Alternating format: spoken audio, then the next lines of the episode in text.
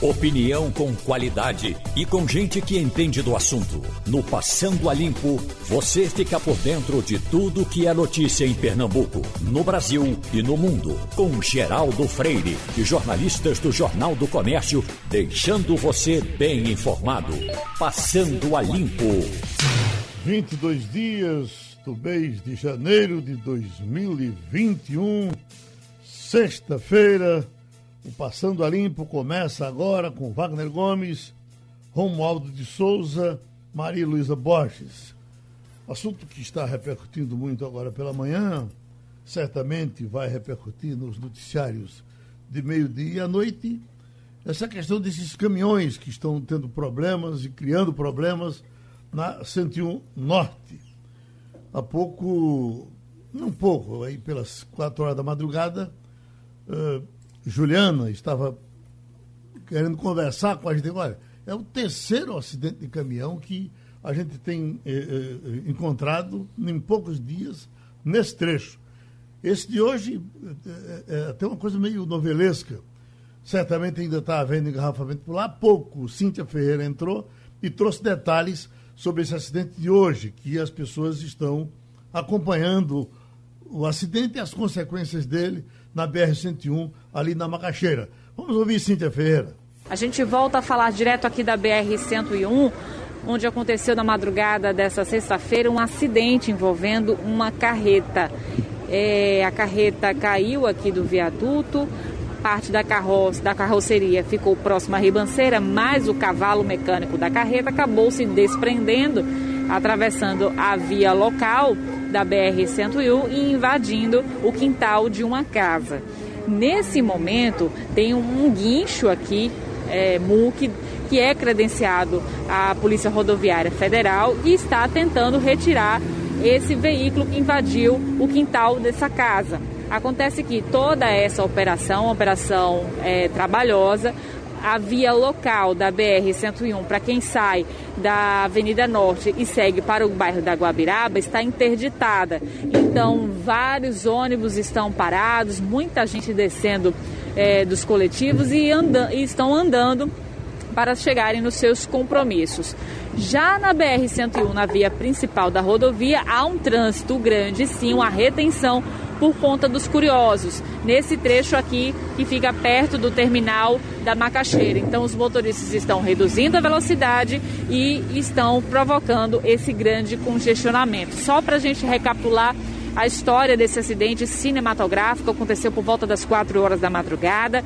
De acordo com a Polícia Rodoviária Federal, o motorista da carreta que vinha carregada é, de bobinas de aço foi abordado por dois homens armados lá na altura do bairro do Ibura, na BR-101, entre os quilômetros 70, 75 e 77. Esses homens anunciaram um assalto. Eles se penduraram na carreta em movimento um motorista desesperado começou a dirigir em zigue-zague. Um dos assaltantes teria caído na pista. Ele morreu lá no local, atropelado pela carreta e por outros veículos que passaram em seguida.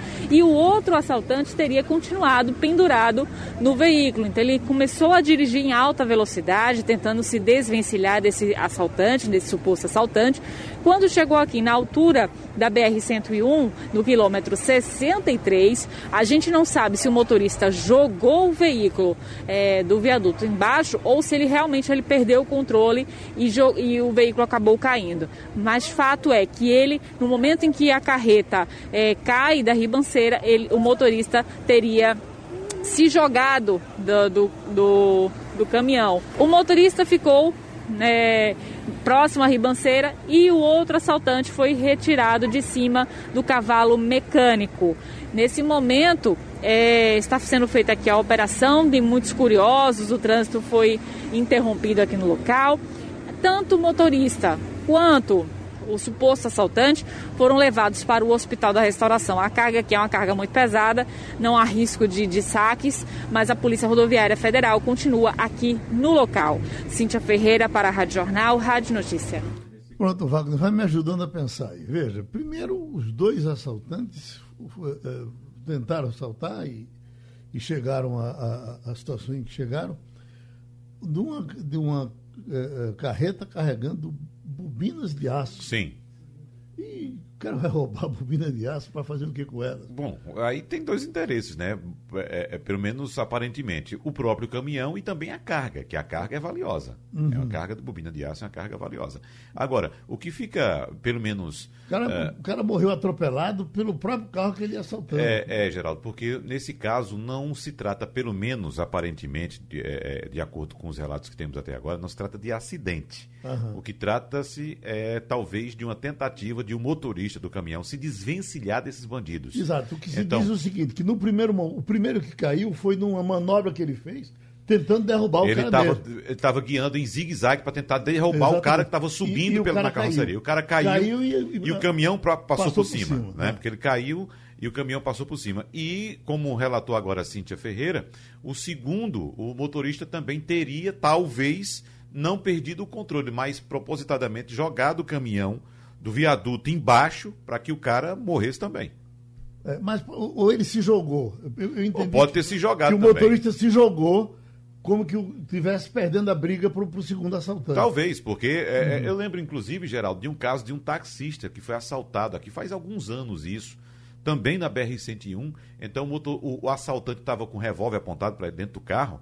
E ele, em certo momento, desesperado, sabendo que ia morrer, ou acreditando que ia morrer, começou a acelerar o carro também e, e teria dito ao, ao, o, o, assaltante que jogasse a arma fora.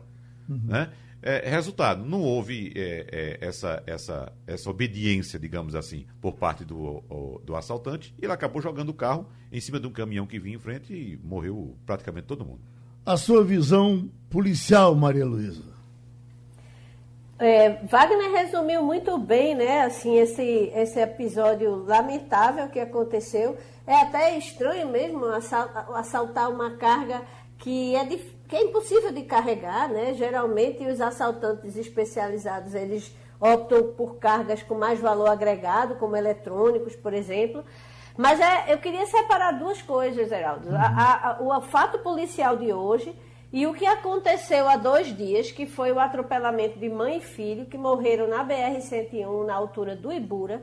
É, já está provado que aquela região ali virou um corredor da morte.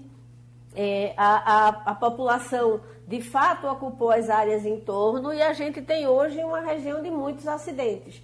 É, inclusive houve um protesto, né, que as pessoas tocaram fogo, é, é, é interditaram a via por conta da, do alto índice de acidentes daquela região. E aí a gente teve esse caso trágico de uma mulher de 27 anos e o filhinho dela de 6 anos que foram atropelados, chegaram a ser socorridos, mas os dois é, faleceram, né? E isso aconteceu esta semana. Uhum. Ainda no, no, no, campo de carro, Wagner, que é, que é a sua praia, tem crescido uh, as, as investigações em cima das revendas da FO por conta do, do abandono das fábricas aqui no Brasil.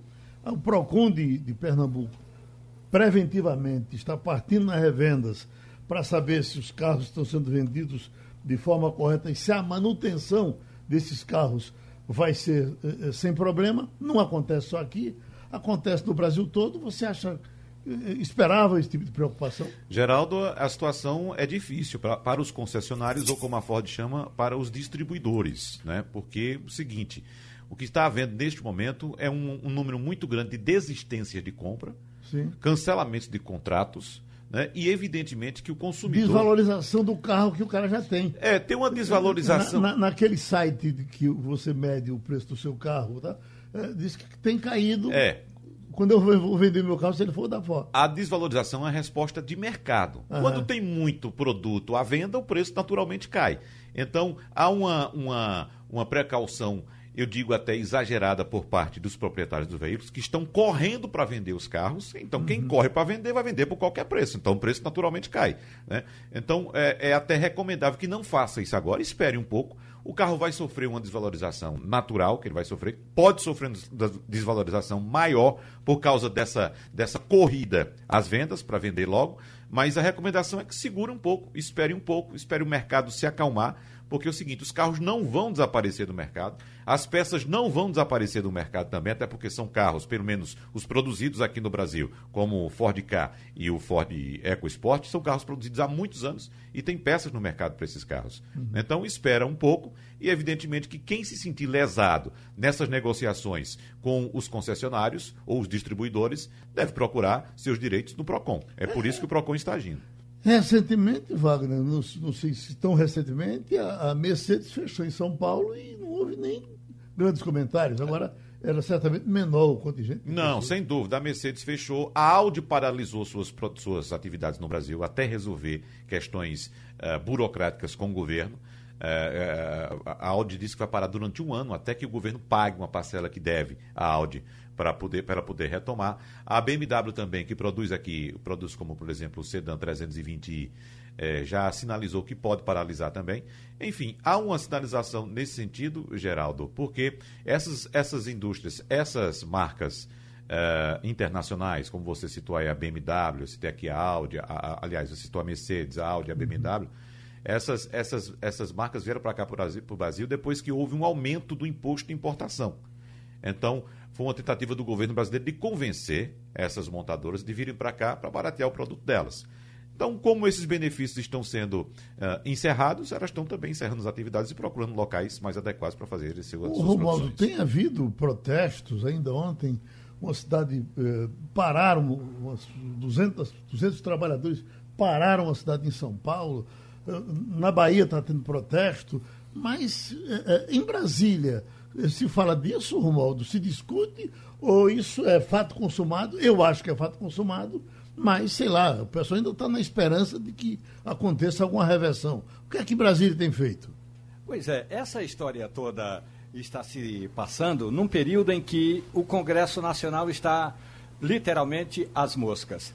Ontem eu conversava na Rádio Jornal em Petrolina com o deputado Gonzaga Patriota e a reclamação de alguns parlamentares é que, apesar da crise econômica, financeira, fiscal e humanitária, o Congresso Nacional está de recesso, com os principais líderes batendo pernas em aviões fretados para cima e para baixo, na campanha para escolher o presidente da Câmara e do Senado Federal. Mas a situação do país está sendo é, ignorada, deixada de lado, pelo menos por esse período. O que eu consegui ouvir foi de representantes eh, de trabalhadores eh, que dizem assim, Geraldo, de, de, parlamentares que falam em nome dos trabalhadores, que o presidente da República, que o ministro da Economia poderiam se eh, fazer ainda uma reunião emergencial com representantes da montadora para tentar demovê-la de sair do Brasil. Mas pelo que a gente já disse aqui mesmo na Rádio Jornal, em que o presidente Alberto Fernandes reuniu todo o staff da Ford em Buenos Aires comemorando a chegada da empresa, dificilmente vai haver alguma reversão nesse sentido. Mas com relação a debate, o Congresso Nacional, que é o fórum próprio para o fórum próprio para discutir essa questão, Geraldo, está, digamos, esperando a onda passar, porque só em fevereiro é que eles retomam as atividades aqui na capital federal. Ô, ô, Geraldo, só complementando a questão do PROCON, que a gente começou a falar e talvez tenha se desviado, é bom lembrar que os PROCONs estaduais estão notificando os concessionários, inclusive a própria fábrica ainda da Ford. Porque, por exemplo, a Ford anunciou o encerramento das atividades agora em janeiro. E quem comprou um carro em dezembro? Né, chegou no final do ano ali, juntou um dinheirinho, vou comprar um carro. Por exemplo, um EcoSport, que tem garantia de três anos. Uhum. Então, o que o PROCON está fazendo agora em todo o país é notificando a empresa e os concessionários para que garantam os direitos do consumidor. Ou seja, eu comprei um carro em dezembro com garantia de três anos, eu vou até dezembro de 23 com essa garantia. Então, a empresa tem que manter esse acordo, tem que garantir a manutenção desse veículo em caso de algum defeito de fabricação durante esses três anos. Eu estava ouvindo um depoimento do prefeito de. Eh, eh, do, do, governador da Bahia, dizendo, não, vamos ter que constranger a FOR, eh, porque ela vai sair daqui e vamos correr atrás de outra fábrica. Não vai ser fácil encontrar outra fábrica, né? E o constrangimento, a FOR também não vai resolver a parada. Não sei esse tipo de coisa aí, exigindo é. que ela ela não vai fechar em todo canto, né? Ela tem a obrigação. Você compra um carro importado e você reclama do. Da... É, essa questão da fábrica, Geraldo, como você disse, não é assim, não é tão fácil assim, né? Chamar outra fábrica para ocupar aquele lugar. Até porque as fábricas hoje são todas robotizadas. Então, as máquinas são preparadas para produzir um determinado produto. Então, em Camaçari, na Bahia, produzia, por exemplo, o, o Ford K. Né? Então, e o, e o EcoSport. Então, as máquinas são preparadas para produzir esses produtos. Então, se chegar outra fábrica, vai ter que mudar o maquinário todinho. Não é assim, chegar assim, ah, vou produzir agora um carro agora. Então, o governo da Bahia diz que está em negociação com a empresa chinesa, que pode ocupar o espaço, a planta, e também há a possibilidade, inclusive vamos tratar desse assunto com Edilson Vieira no JC Veículos do próximo domingo, uhum. a possibilidade de uma empresa nacional, a CAOA, também assumir essa planta. Claro que a CAOA está fazendo aquela, olha, pode ser, se me oferecerem algum, algum benefício, alguma coisa, a gente pode é, ficar com a planta para fazer alguma coisa. Mas você falando aí, já que você vai tratar desse assunto, e, e eu certamente ouvi, e eu estava aqui pensando, né, a indústria do mundo, enfim, todos os negócios do mundo partiram para a China. Mas com relação à indústria automobilística, me parece que a China não se interessou por. Não, por pelo contrário. Carro. A tá China tá, produz demais, é um dos maiores produtores. Carro chinês presta? Olha, veja só. É, a chinês vem com, com, a, a, com, luz, apagada. Há controvérsias, há uma certa desconfiança do mercado, mas os produtos são de altíssima qualidade, de alta, de alta tecnologia. Agora a questão é a seguinte, Geraldo, quando você vai fazer uma compra na China, você compra o que você pode comprar. Se você quer comprar muito barato, você comprar produto de baixa qualidade. Agora, se você quer comprar produto de alta qualidade, você encontra na China também. Agora, o preço é outro. Uhum. Quando você chega, os grandes, os grandes compradores do mundo, os grandes varejistas, por exemplo, quando vão à China comprar, eles são questionados. Você é de qual região do, do globo? Aí você diz, ah, eu sou da América do Sul. Opa, América do Sul é por aqui. Tem um cantinho uhum. onde os, os sul-americanos compram, né? Você é de onde? Europa. Opa, já é outro patamar. Então vai comprar em outro ambiente, né? América do Norte nem se fala. Agora, você diz, produto da China não presta, produto da China é ruim, vamos ter paciência em relação a essa, essa colocação. Porque, por exemplo, os smartphones hoje que a gente utiliza são produzidos na China. Uhum. Inclusive o mais famoso e mais caro não, deles. Eu não, não, só estou dizendo que eu não, não, não, nunca ouvi falar de um carro famoso chinês. Não, famoso não tem. Nós temos marcas que são comuns lá, são muito apreciadas na região, na Ásia principalmente, no Oriente, né? Porque aqui nós ficamos habituados com as marcas ocidentais. Ford, GM, BMW, Mercedes, Ali Volkswagen. Perto do mercado da Madalena parece ter uma, revende, uma revendedora de carros chineses. Eu não vejo, passo não, por lá, não vejo. Já ninguém. foi, já foi da Gili, é uma marca ah, chinesa, Gili, né, que chegou no Brasil também deu certo, assim como as primeiras chinesas que chegaram aqui, uhum. que tiveram muitos problemas. Tiveram como, subsídio como do Lada governo. da Rússia, né? É, o Lada foi uma tentativa do governo brasileiro de trazer um veículo importado, porque na época do governo Collor, o próprio presidente Collor dizia que nossos carros eram carroças. Então abriu o mercado brasileiro que não permitia importação e começou a trazer carroças pior do que as nossas, as carroças russas, entendeu? Então os primeiros importados chegaram aqui foram os russos. Você lembra a propaganda? O presidente da Rússia era Gorbachev, uhum. era a União Soviética ainda, Gorbachev. Era. E a propaganda era você compraria. Primeiro, Gorbachev era uma simpatia, né? Já era abertura, viu, Geraldo? Aquela cara de gente bem. Exatamente. Todo mundo confiava nele. Já era abertura soviética. Você, você certamente se lembra dessa propaganda. Você compraria um carro deste homem? compraria. Aí quem comprou dançou, né? Exato, dançou exatamente. Como outras marcas que depois chegaram aqui também, inicialmente com a ajuda do governo, com subsídios federais, depois subsídios caíram, como por exemplo a Jaque, que chegou aqui com a uma ação muito forte. Sim, propaganda demais. Né? Propaganda né? imensa, com veículos com cinco anos de garantia, coisa que a gente não tinha aqui. Depois o governo simplesmente cortou os incentivos para a indústria, é, é, inclusive para a área de motocicletas também, como a Chinerai, e foi uma quebradeira geral. O resultado está aí. O modo ficou vindo, vindo, porque ele só quer falar de Land Rover. Eu... Não, é outro, aí é eu, é outro eu patamar. Digo o seguinte, você pode muito bem achar que o presidente Fern, é, Fernando Collor de Mello cometeu lá as atrapalhadas dele e é real. Agora, Colo abriu o mercado, inclusive, para a vodka russa. E isso tem de ser comemorado, Geraldo. Você tinha de contrabandear é, produto do, do Paraguai. Geraldo, para comprar um videocassete em Brasília, você tinha de encomendar a amigos que faziam o voo Brasília-Manaus, que era um voo da Varig, e o pessoal da Varig trazia essa, esse videocassete. Então, É verdade, essa abertura não foi apenas para os veículos de Gorbachev, mas também para outros veículos e também para outros produtos. Fernando Collor de Mello abriu as portas e quebrou essa barreira que a gente apenas conhecia carro bom é, pela fotografia, pelas revistas, quando chegavam por aqui. Essa mídia social, é, ela é fantástica quando ela é usada com, com carinho que as pessoas podem ter por ela. E muita gente usa bem. É, de vez em quando, Wagner, chega pelo Instagram, coisas que você diz, puxa vida, de amigos que você não via 200, não sabia por onde ele andava, de repente ele chega no Instagram. Eu estou recebendo aqui de uma moça chamada Janaína é Janaína? É. Janaína Pascoal? Não, Janaína Real. Uhum. Eu, eu, eu, recebo o recado aqui de Rafael. Janaína comentou para você.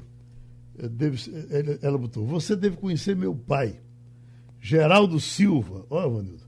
Geraldo Silva. Você não tem alguma história para contar dele? Ficaria muito contente se você falasse do meu pai. Seu pai foi conviveu com a gente muito tempo. Trabalhou no, no Jornal do Comércio, no Diário da Noite, fazia inclusive a coluna de rádio, fez cobertura de futebol comigo, inclusive no campo. Ele era torcedor do Santa Cruz, né?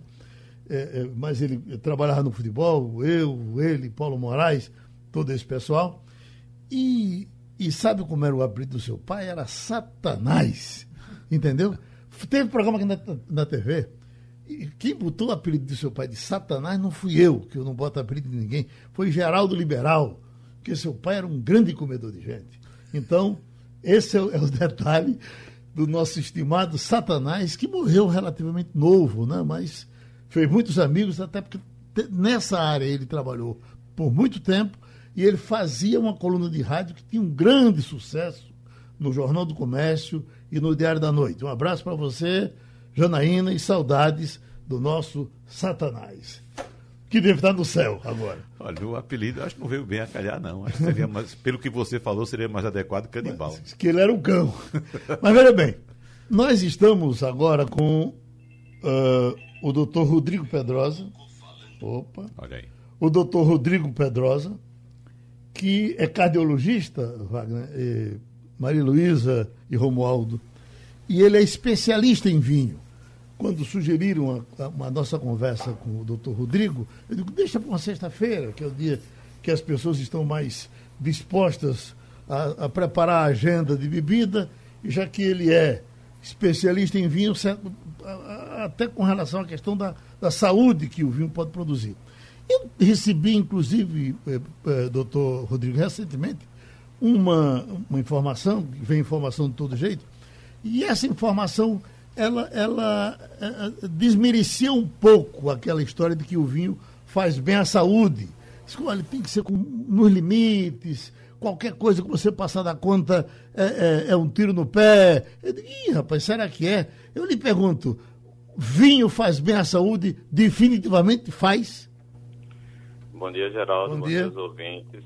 É, esse é um tema realmente bastante interessante e bastante controverso. Na verdade, eu costumo falar que é, nem tanto nem tão pouco, né? Como muitas coisas na medicina e na vida de uma forma geral, a moderação é, é, o, é, o, é a grande chave da questão. O vinho, ele pode ser benéfico, ele tem algumas substâncias, dentre elas o resveratrol, é uma substância que é encontrada na casca da uva, na semente, e que tem propriedades antioxidantes. Então, são propriedades que diminuem a inflamação no organismo também alguma ação vasodilatadora. Dilatando os vasos pode diminuir a pressão arterial. Então, em moderação, a gente aconselha aí em torno de uma taça por dia, ele pode ser bom sim.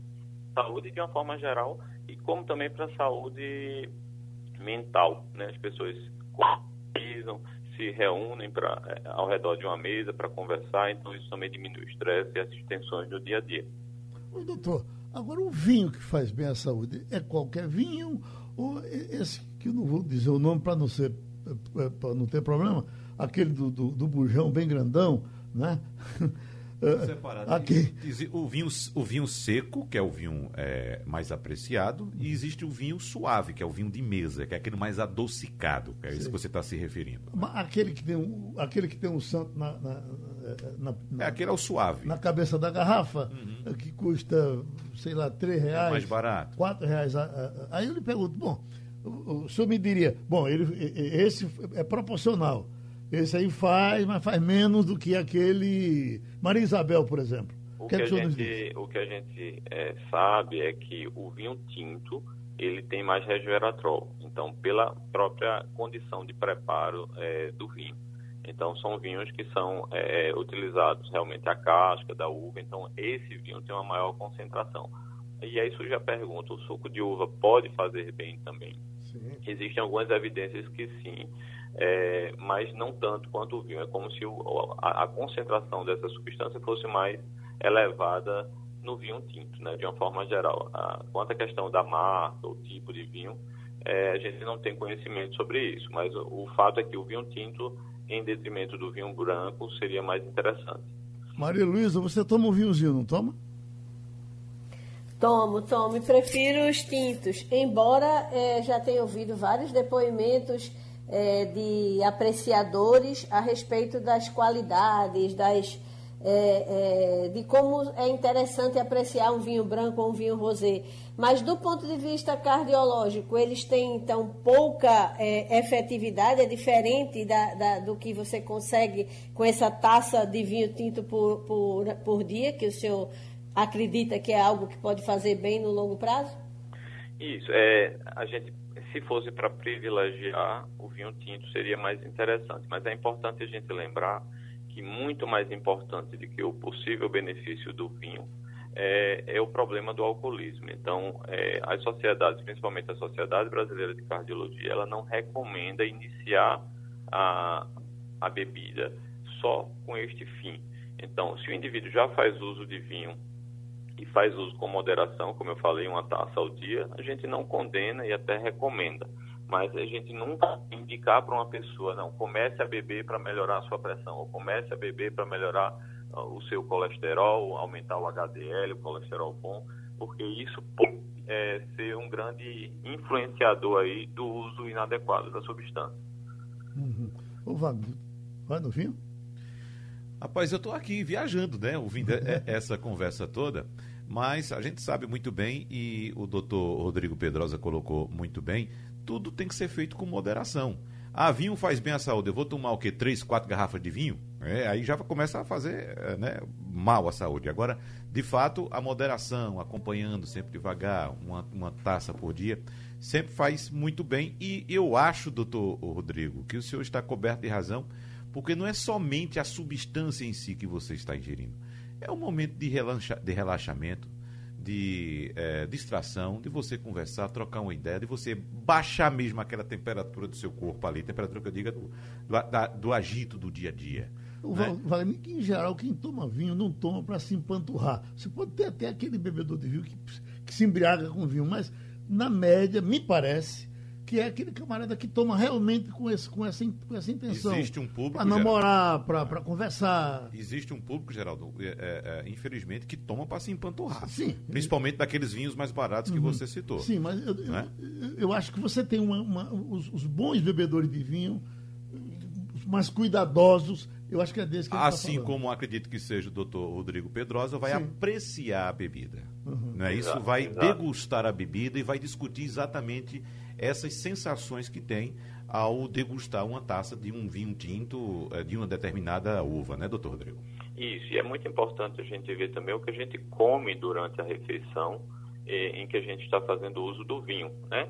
Não adianta a gente tomar uma taça de vinho e aí comer um, um monte de queijos gordurosos ou, ou enlatados, embutidos. A gente tem que tentar é, sincronizar e harmonizar bem esse vinho com alimentos também saudáveis. Né? Não estou condenando é, os tiragostos e petiscos, mas a gente tem que ter moderação também.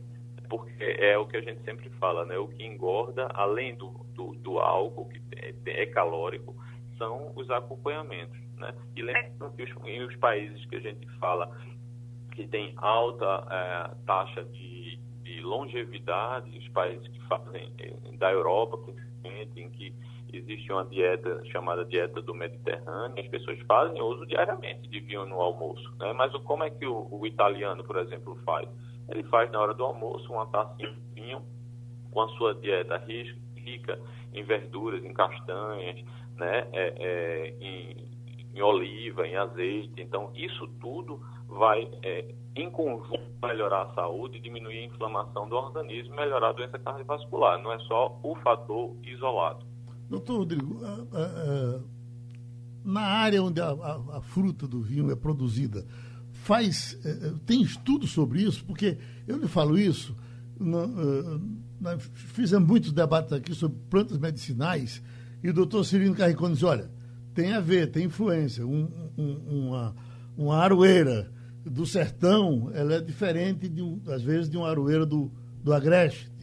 a carne, por exemplo, o, bode de serra talhada, dependendo do que ele come, ele fica talvez melhor do que o bode de carpina. Com relação ao vinho, tem também esse tipo de estudo?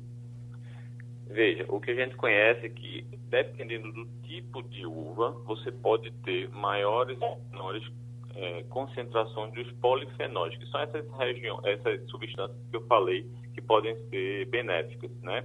Uhum. Então, claro, se eu tenho uma região específica que eu tenho uma uva X e na outra tenho uma uva Y, tenho um clima X ou um clima Y, pode haver variações, mas nada que seja muito relevante. Sim. O que a gente sabe é que, é, dependendo da variedade, você pode ter concentrações diferentes, né? Mas, de uma forma geral, a gente não deve se ater a isso na hora de, de procurar o vinho. Ah, vou consumir essa substância ou esse vinho, porque esse tem mais é, polifenol ou tem mais substâncias anti-inflamatórias. Uhum. Uh, uh, Romualdo, antes do, da sua loucura para o café, você tomou vinho? Infelizmente, Geraldo, eu tenho um defeito genético, genético e eu já tomei vinho, mas eu começava a tomar, doutor Rodrigo Pedrosa, um dedal de vinho. Terminava tomando um alambique e não parava. Então, é, esse é o defeito genético. Uhum. Tem gente que começa a beber e não, não consegue parar, porque geneticamente eles são defeituosos. E aí tende a se assumir como defeituosos. E aí tem que procurar ajuda. Então eu já bebi vinhos de qualidade, vinho ruim. Aliás, minha primeira dose, minha primeira é, é, meu primeiro porre foi quando eu era criança e tomei uma dose, uma garrafa desses vinhos doces. Acho que era Cosme Damião, não, não, não me lembro bem. Então, o, foi o Romualdo, meu primeiro... Romualdo, você, você, é tão interessante o que você disse, uma, uma coisa leva a outra, que os padres, quando se descobrem alcoólatras, eles não tomam aquele vinho na hora da. da eles trocam. É, é outra coisa que eles botam ali. Suco de uva. Simulam que estão tomando vinho, porque se tomar o vinho com álcool, daqui a pouco o padre está chutando o santo. Verdade, aí tomam suco de uva. É. Agora, doutor Rodrigo Pedroso, o senhor está falando aí dos antioxidantes. O, a, a, o café tem antioxidante que é uma maravilha, portanto, também tomado com certa parcimônia, e, e eu digo assim, algo em torno de cinco xícaras no máximo por dia, isso não vale para mim, porque eu tomo muito mais que isso, mas cinco xícaras por dia, um café de qualidade, esse antioxidante vai dar uma azeitada nas artérias. Rodrigo. Café é outro tema bem, bem interessante que daria uma entrevista inteira sobre ele. É, existem também alguns estudos. Muita gente pensa que o café faz mal para o coração e que pode é, causar arritmias. Na verdade, mais uma vez, é a história da moderação. Se você toma duas, três xícaras de café por dia, ele pode melhorar, ele tem algumas substâncias que podem ter um efeito anti-inflamatório. Mas a gente vê muita gente usando café em hora indevida e aí vem os problemas como insônia, como gastrite, pelo excesso da, da bebida. Bom, já que o senhor é cardiologista, para a gente fechar a nossa conversa, saindo um pouco do vinho e do café, eu vi recentemente uma reportagem sobre o coração artificial, completamente pronto e que já estaria sendo colocado à venda. Custaria um milhão de reais um coração para eu tirar esse meu, cheio de problema, e meter um, um coração de plástico. É verdade? Veja, Geraldo, essa história já é uma história bem antiga. É, para você ter uma ideia, há 17 anos atrás, durante a minha formação, eu visitei um ambulatório fora do país, nos Estados Unidos, só de coração artificial. Os pacientes iam é, para o, o, ambulatório avaliar e, e, cuidar do seu coração artificial. Então, essa história já é mais antiga.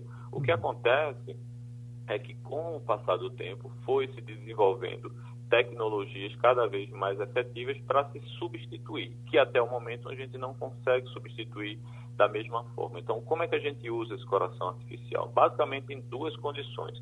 Ou como ponte para um transplante cardíaco, é aquele paciente que está na UTI usando medicações e que não consegue sair da UTI. Então, é instalado um coração artificial para ajudar o coração nativo a segurar as pontas, vamos dizer assim, até a hora do transplante, tá? Então, esse paciente ele vai ficar em ambiente hospitalar com o coração para ajudar a sua condição. E em alguns pacientes que não têm mais indicação de transplante, que já são muito idosos, que já têm outras comorbidades que proíbem ou inviabilizam o transplante, eles vão implantar o coração para ir para casa mesmo e, e, passar o resto de sua vida é, com a condição melhor. Né? Infelizmente, o custo ainda é elevadíssimo. Pouquíssimos brasileiros tiveram é, oportunidade de chegar a esse coração. A gente já tem casos no Brasil né? mas ainda é muito caro é, e o SUS ainda a gente não consegue é, deixar isso efetivo e, e para todo mundo. Né? Mas em situações especiais já existem aqui é, profissionais no Brasil que podem é, é, fazer o implante desse coração, mas com essa ressalva, a qualidade de vida do paciente é claramente melhor do que não fazê-lo, mas ainda é muito aquém do que a gente gostaria. Pronto, doutor Rodrigo Pedrosa, cardiologista, certamente vamos nos encontrar outras vezes. Nós tivemos então a participação desse médico aqui no nosso Passando a Limpo. Nós estamos esperando para uma conversinha rápida com a presidente da Compesa. Tem diversas reclamações aqui e ela certamente vai querer tomar conhecimento. Neste momento, a informação que temos é que ela está numa reunião tratando desse assunto e que vai dar uma saidinha para nos atender enquanto uh, uh, a gente fecha esse contato. Eu estou vendo aqui, Maria Luiz, do nosso telão, Rio de Janeiro tem todas as regiões com alto risco de contágio. As rodas de samba estão sendo suspensas. Isso, o que acontece no Rio de Janeiro, é, é, é, é paralelo com o que acontece aqui, não é isso? É, Geraldo, a gente tem visto o aumento não só no Rio, né? Você viu São Paulo é, é, começou a reduzir o horário de bares, restaurantes. É, Manaus atingiu o pior pico de mortes em toda a história da pandemia, né? Ela saiu de, da casa dos 15 mortos por dia para os 118 que foram ontem. Então a gente está vendo em todo canto. Pernambuco também não está numa situação confortável. É, o incrível é que ainda tem gente que de fato não acredita que a pandemia existe, né? Ela não só existe, como ela não está no finzinho, como já foi dito, ao contrário, ela é, a gente entrou na segunda onda sem ter saído da primeira. É, como todas as autoridades têm, têm dito, têm enfatizado, a única maneira da gente não saturar os, os, as unidades de saúde, né, como a gente está vendo acontecer é, no Amazonas e como a gente está vendo. Não sei se você viu ontem essa notícia, mas São Paulo fechou alguns hospitais da capital para ficar exclusivamente recebendo pacientes do interior. Porque há cidades onde já está em área vermelha, o pico de contaminação muito superior a a 100, né? porque diz que é, quando você passa daquela, daquele índice de 1, né, você, cada pessoa contamina mais de uma pessoa, então você significa que a epidemia está se expandindo. E a gente já passou há muito tempo. Alguns poucos estados parecem estar no equilíbrio ou em, em baixa, mas aqueles que estão em alta, e Pernambuco não é exceção, é, são bem preocupantes. O Wagner, você viajou muito pelo interior nesses poucos dias passou de férias. Uh, como é que está a situação do interior? Bom, nós temos isso no site da, da Secretaria de Saúde, certamente acompanhamento. Mas algum, algum lugar absolutamente crítico que a gente tenha fora o Recife? Geraldo, a situação é bastante uniforme, muito preocupante em todo lugar. O interior está pagando o preço, evidentemente, das aglomerações que fez durante as eleições.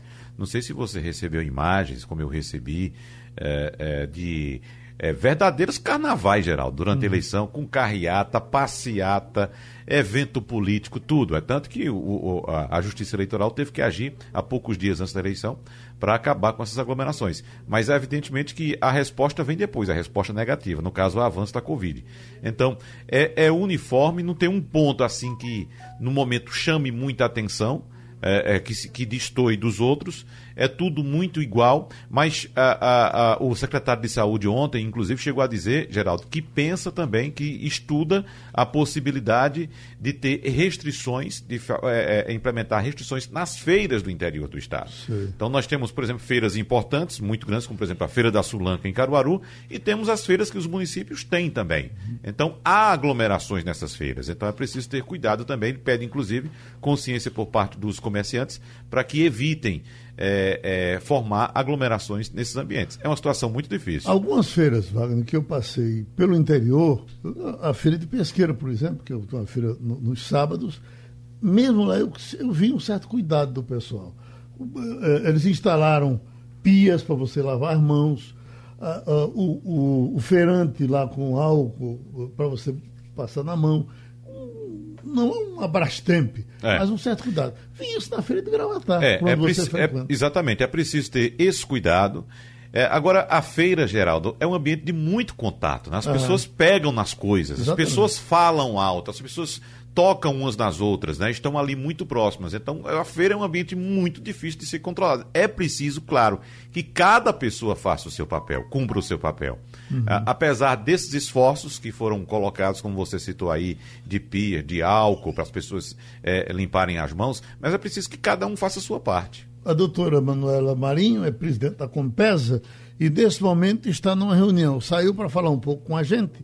Por gentileza, doutora, a, a, sua reunião trata desses assuntos de reclamações que estão chegando? Eu estou lhe dizendo isso porque tem se avolumado muito aqui o número de reclamações com relação a problemas de falta d'água. Bom dia, Geraldo. Bom dia, Bom dia Wagner. Bom dia, Romualdo e Maria Luísa. É um prazer estar participando do Passando a Limpo aqui na Rádio Jornal. Geraldo, a gente acabou de dar uma entrevista coletiva aqui para falar justamente da questão do abastecimento na região metropolitana. Né? A gente fez essa, essa coletiva em conjunto com a diretora da APAC, né? e a APAC anunciou no fim do ano passado que aqui na região metropolitana é, existia uma previsão em todo o estado de Pernambuco de chuva 20% acima da média, o que se concretizou no Agreste e no Sertão, essa previsão. Né? Inclusive, a gente tirou, a gente mudou o calendário de abastecimento de mais de 40 municípios do Agreste Sertão. Teve município que estava em colapso, como Jataúba, passou a ter água diariamente, mas isso não se concretizou aqui na região metropolitana. Ao contrário, né, conforme a APAC eh, informou, choveu 25% a menos. Nós também vemos acompanhando durante todo esse período, que a gente tem todo um controle aqui do índice volumétrico de nossas barragens, né, e vimos ajustando a nossa operação e também trabalhando é, com muito empenho né, para levar cada vez mais água através de pipa. A gente aumentou a produção para jogar mais água por conta da pandemia. Né? Mas nesse momento em que a APAC agora sentou conosco no fim do ano, em várias reuniões agora no começo do ano, que há previsão de pouca chuva no primeiro quadrimestre né, desse ano, então a gente fez uma série de análise e é chegada a hora de ajustarmos o nosso calendário e fazermos várias ações, né, pra, por isso que está sentindo aí esse aumento né, da, das reclamações, para que a gente possa é, é, preservar os nossos mananciais e também prestar todo o nosso serviço de abastecimento com toda a responsabilidade né, que nós temos e também é, fazendo um planejamento prévio disso. Né? Hum. Então, a reunião, a coletiva que nós acabamos de dar foi justamente para informar a toda a, as 10 cidades que serão impactadas né, com esse novo calendário para que a gente informe a todos. Deixa eu lhe dizer, por exemplo, aqui, Miriam, essa aqui é da Vila Rica, está reclamando da falta d'água. Uh, Wilson está em Abreu e Lima. É, tem reclamação muito constante de São Lourenço da Mata.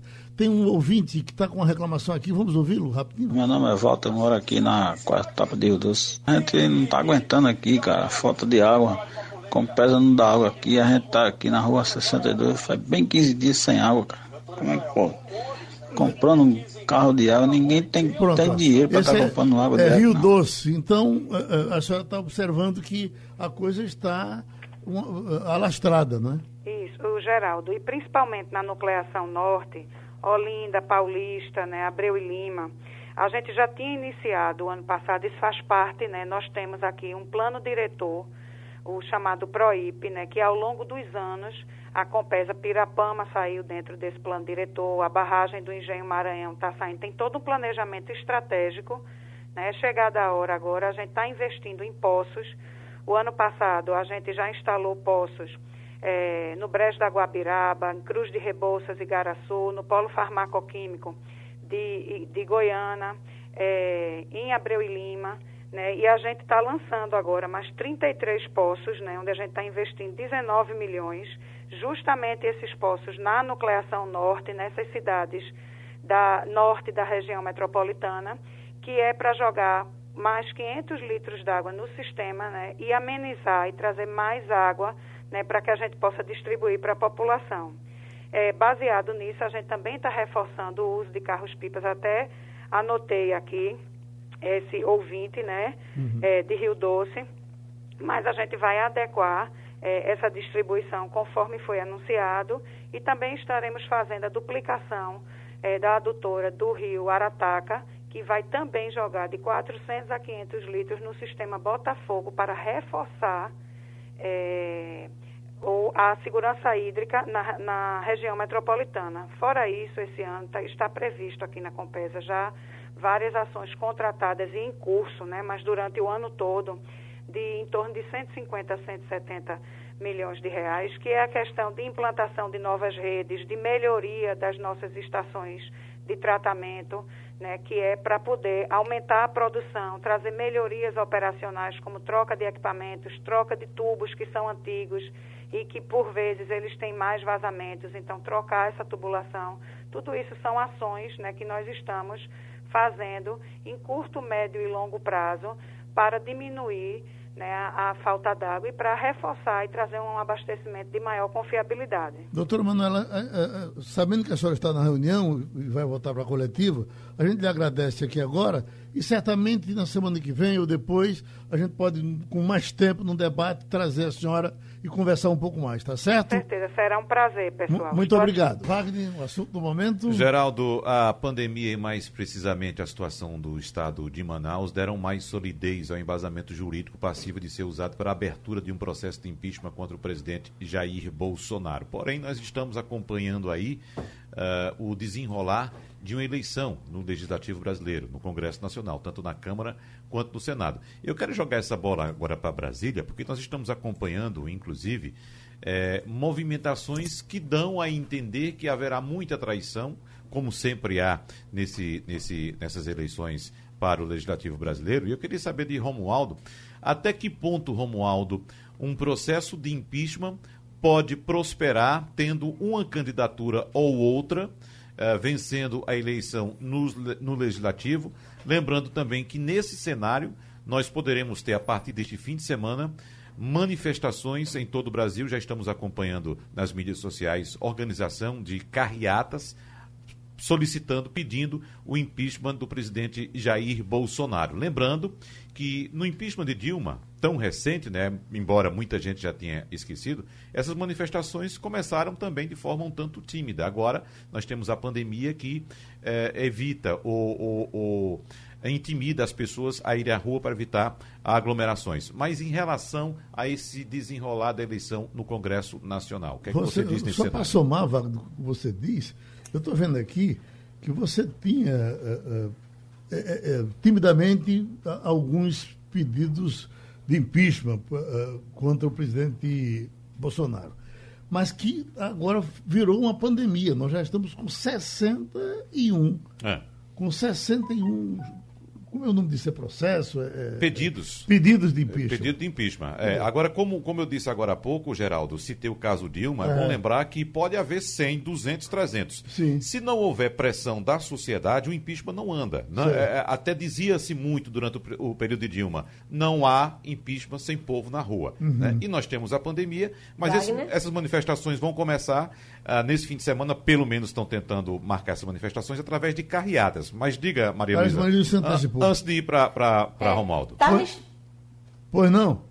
Está me chamando a atenção com relação às movimentações convocadas pelo fim de semana, é o amplo espectro político dos manifestantes. Você tem convocações feitas pelo MLB, MBL, pelo Vem Pra Rua, organizações de esquerda como Frente Povo Sem Medo, não são a mesma manifestação, são, manif são convocações diferentes para localidades diferentes em diferentes capitais. Mas é bem impressionante que nesse momento o presidente Jair Bolsonaro esteja sendo questionado por organizações de todas as matrizes políticas.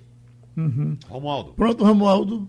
Eu fico imaginando o militante do PT que vai participar desses eventos pedindo o impeachment do presidente da República sabendo que o partido apoia a candidatura no Senado de Rodrigo Pacheco, que disse ontem numa entrevista que não vê crime de responsabilidade que suscite, que instigue, que leve ao impeachment do presidente da República.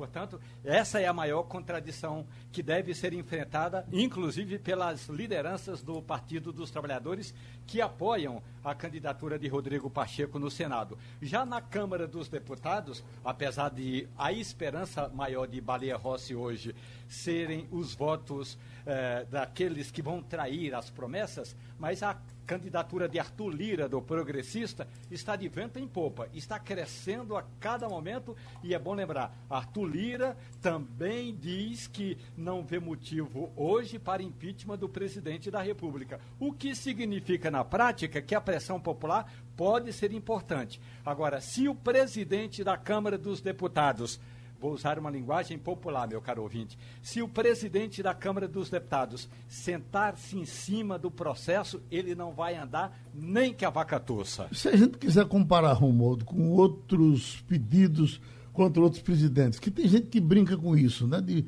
eh, o PT, por exemplo, sempre brincou com esse negócio de pedir impeachment de todo mundo. Ah, de, se a gente quiser comparar os pedidos contra Dilma, contra Collor, outros que você na boca da bigorna, 61 pedidos, já, já, já é uma colocação importante?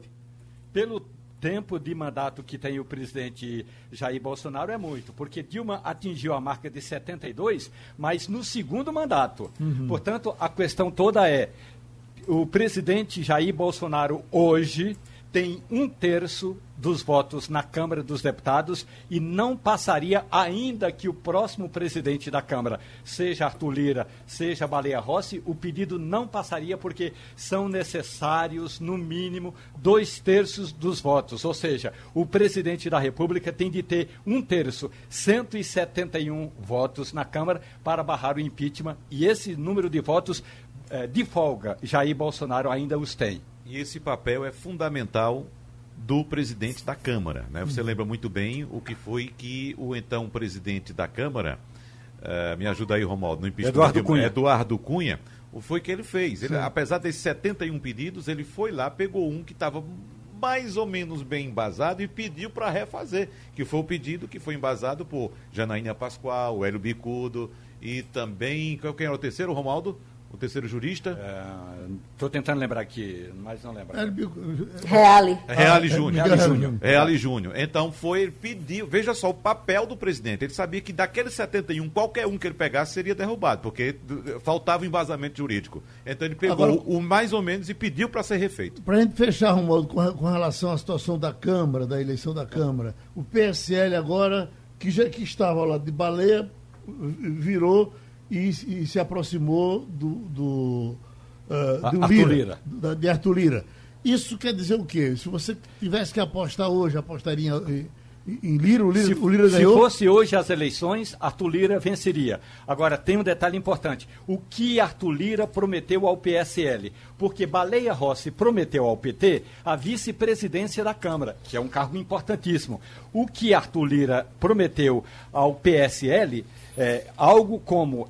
Porque ele prometeu a vice-presidência ao PSD é, de Gilberto Kassab. Se ele prometeu, por exemplo, ao PSL uma secretaria importante, como a primeira secretaria, então Arthur Lira pode nadar de braçadas. Depende muito das, das promessas. Agora, é sempre bom lembrar. O voto é fechado, o voto é secreto, e aí eu relembro o avô de Aécio Neves. Na hora do voto secreto, tem políticos que sentem uma vontade danada de trair, Geraldo. Ô, Romualdo, agora, é bom dizer que o raio de ação do Lira é muito maior do que o de Baleia, porque ele tem o apoio do governo e o que está se dizendo, quem conhece bastidores e você conhece, é de que o jogo de cargos no governo está se abrindo cada vez mais. Né?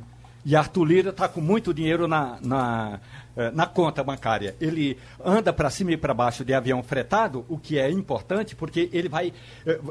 Tudo bem, a votação é aqui em Brasília, mas ele está fazendo contatos com as bases políticas nos estados. Então ele tem viajado muito mais do que Baleia Rossi. Eu acompanho a agenda dos dois e Baleia Rossi está, por assim dizer, andando de lado, enquanto Arthur Lira está andando o tempo todo de avião fretado e pago pelo contribuinte, porque é bom que a gente diga, apesar de tudo isso, quem paga o avião, tanto de Arthur Lira como de Baleia Rossi, como da Simone Tebet, do Rodrigo Pacheco, é o contribuinte, é o dinheiro do fundo partidário, é o partido político que paga. Logo, é o contribuinte, é o nosso ouvinte que está nos escutando. E terminou o Passando a Limpo. Opinião com qualidade e com gente que entende do assunto. Passando a Limpo.